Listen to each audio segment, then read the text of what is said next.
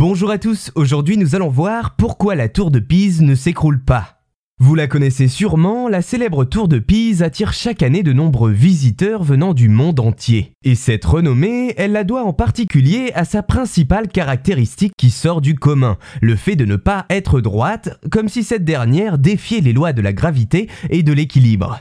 La tour de Pise est en réalité un campanile, celui de la cathédrale Notre-Dame de l'Assomption de Pise, une tour qui abrite des cloches et qui servait originellement à appeler les fidèles. Aujourd'hui, elle est surveillée attentivement en raison de son inclinaison qui progresse au fil des ans. Mais cette dernière ne rompt pas et c'est bien cela qui fascine les 31 millions de personnes venues l'admirer au cours des 60 années précédentes. Alors, pourquoi la tour de Pise est-elle penchée et comment fait-elle pour ne pas s'écrouler? L'édifice voit le jour le 9 août 1173, dix ans après les travaux de la cathédrale à laquelle il est rattaché. Et dès la pose du troisième étage, la tour se met alors à pencher, vers 1178. En réponse à cela, la construction sera arrêtée pendant près de 90 ans. À partir de 1272, les cinq étages restants sont construits en diagonale pour compenser l'inclinaison de la structure.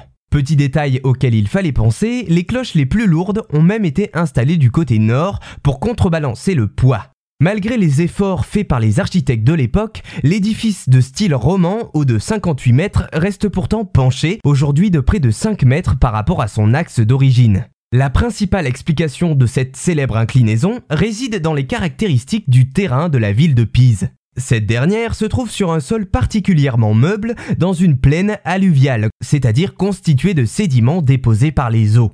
C'est donc en raison de ce sous-sol du site peu stable, à ajouter à l'absence de fondation concrète, que la tour a peu à peu inéluctablement dévié de son axe originel. Mais alors, comment a-t-elle fait pour survivre aux tremblements de terre survenus en Italie dans les siècles passés?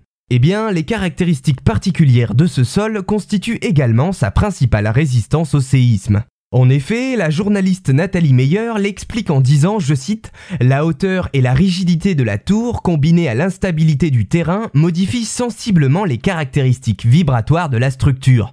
La tour ne résonne pas avec les mouvements du sol. En plus de cela, des travaux effectués et achevés en 2001 ont permis de renforcer les fondations et de stabiliser la tour.